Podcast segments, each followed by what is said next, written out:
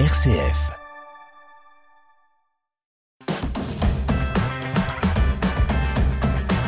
Place à présent vitamine C présentée par Pauline de Torsiac. Bonjour Pauline. Euh, bonjour Bruno, bonjour à tous. Au sommaire, cette semaine, RCF a choisi de vous faire vivre les célébrations du Triduum Pascal en direct de Jérusalem.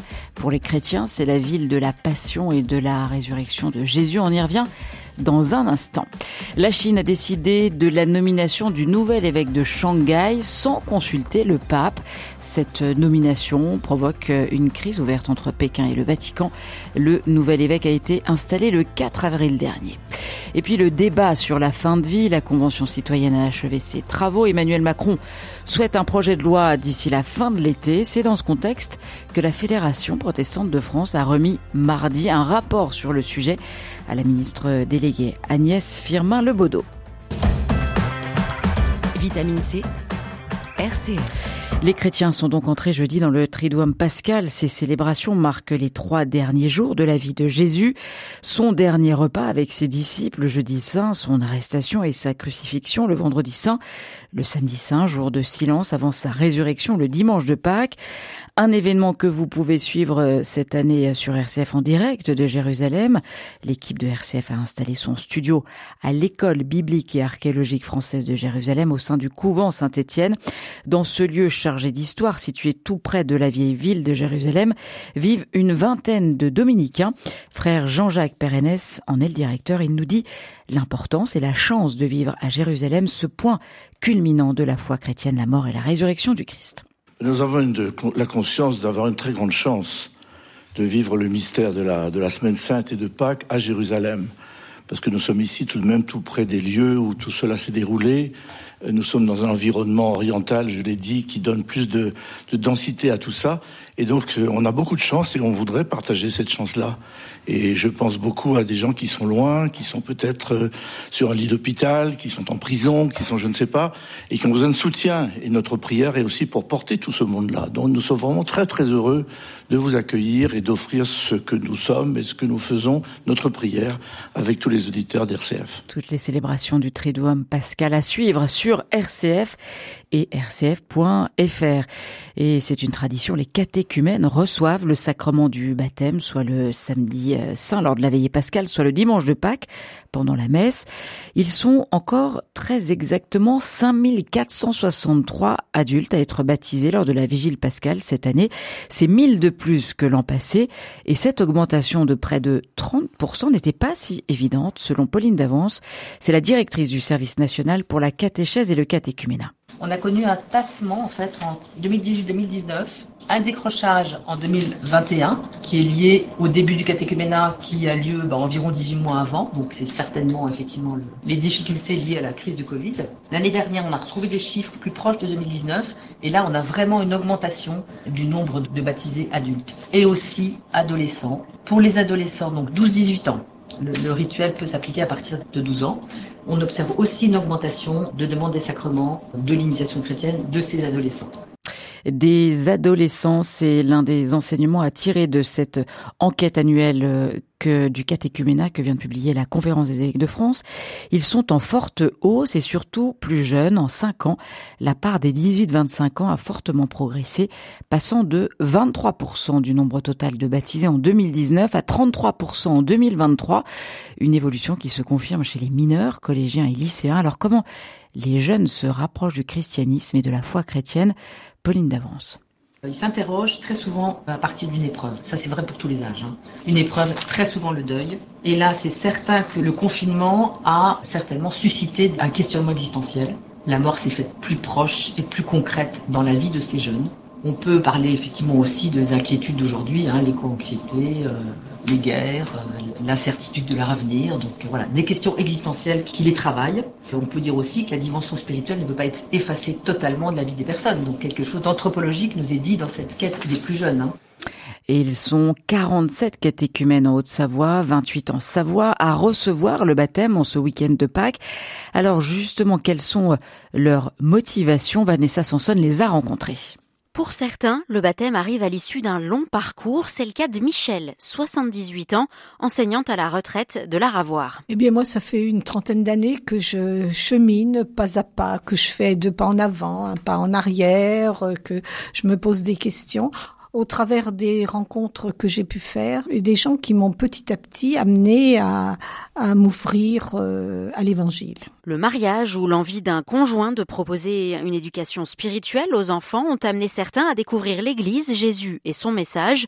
Pour d'autres catéchumènes, c'est au contraire une période difficile qui a été l'élément déclencheur. Benjamin, Mauriennais de 22 ans, a vécu l'épreuve de la maladie. Et j'ai cherché, euh, j'ai cherché la vérité en fait. J'ai cherché euh, le sens de cette souffrance. Et c'est comme ça aussi que je suis arrivé jusqu'à Jésus.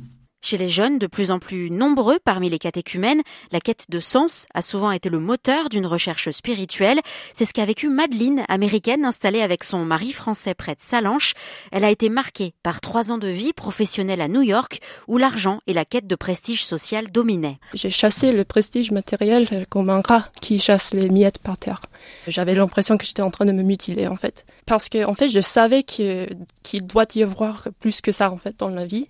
Il doit y avoir la vérité, il doit y avoir l'amour, l'amour pas transactionnel quoi, mais l'amour inconditionnel. Des parcours qui émerveillent et interpellent les catholiques du berceau. Des catéchumènes qui ont vécu un parcours d'au moins deux ans de préparation pour euh, découvrir et approfondir leur foi. RCF, vitamine C.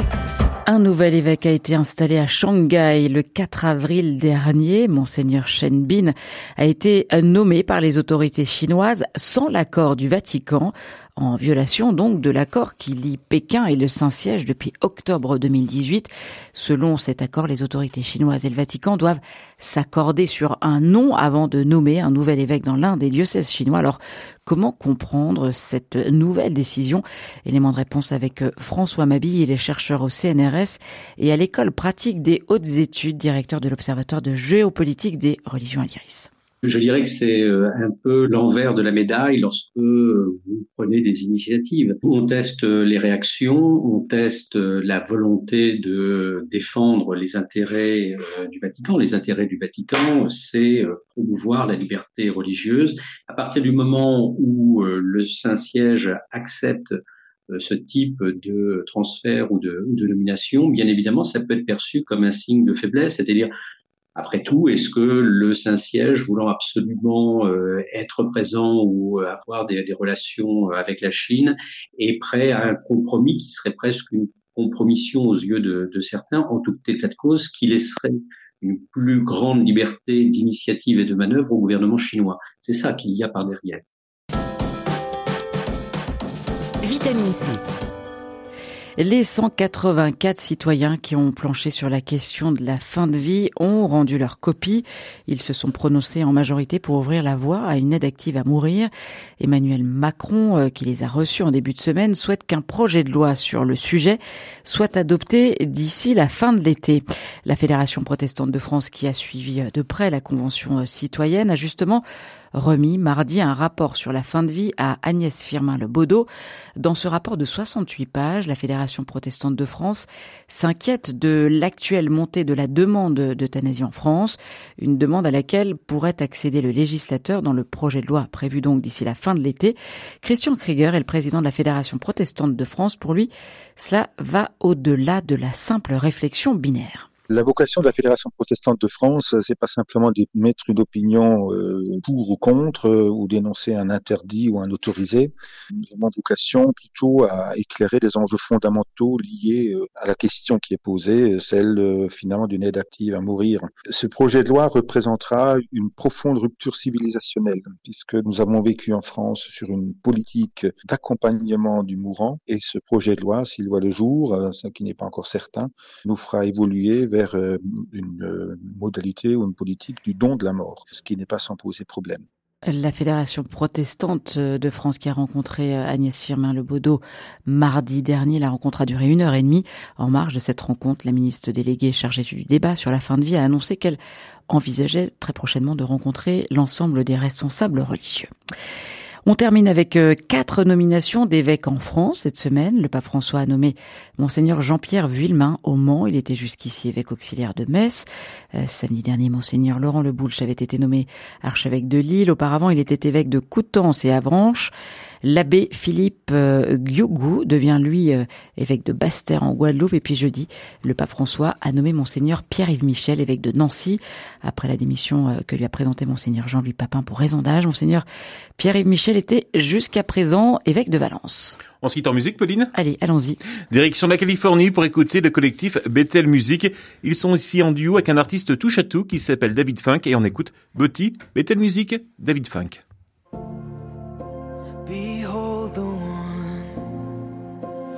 radiance, the splendor of every living thing.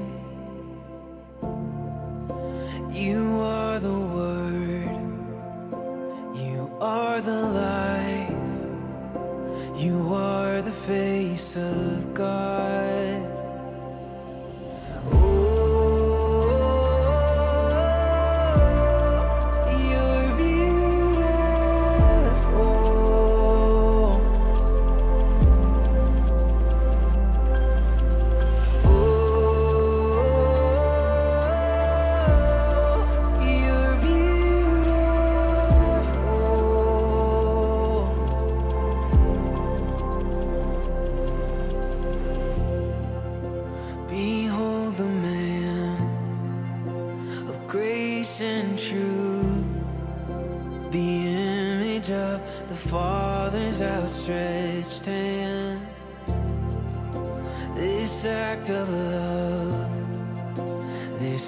sacrifice. We've seen the face of God.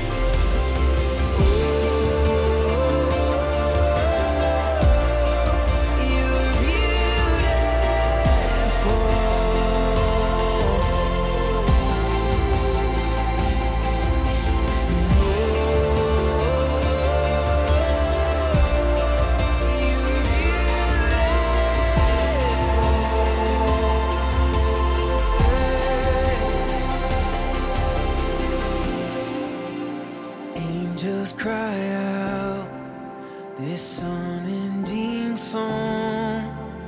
Holy is the Lord God Almighty.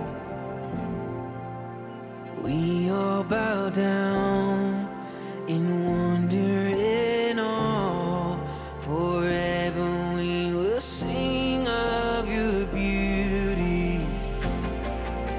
Oh, angels cry out this unending song.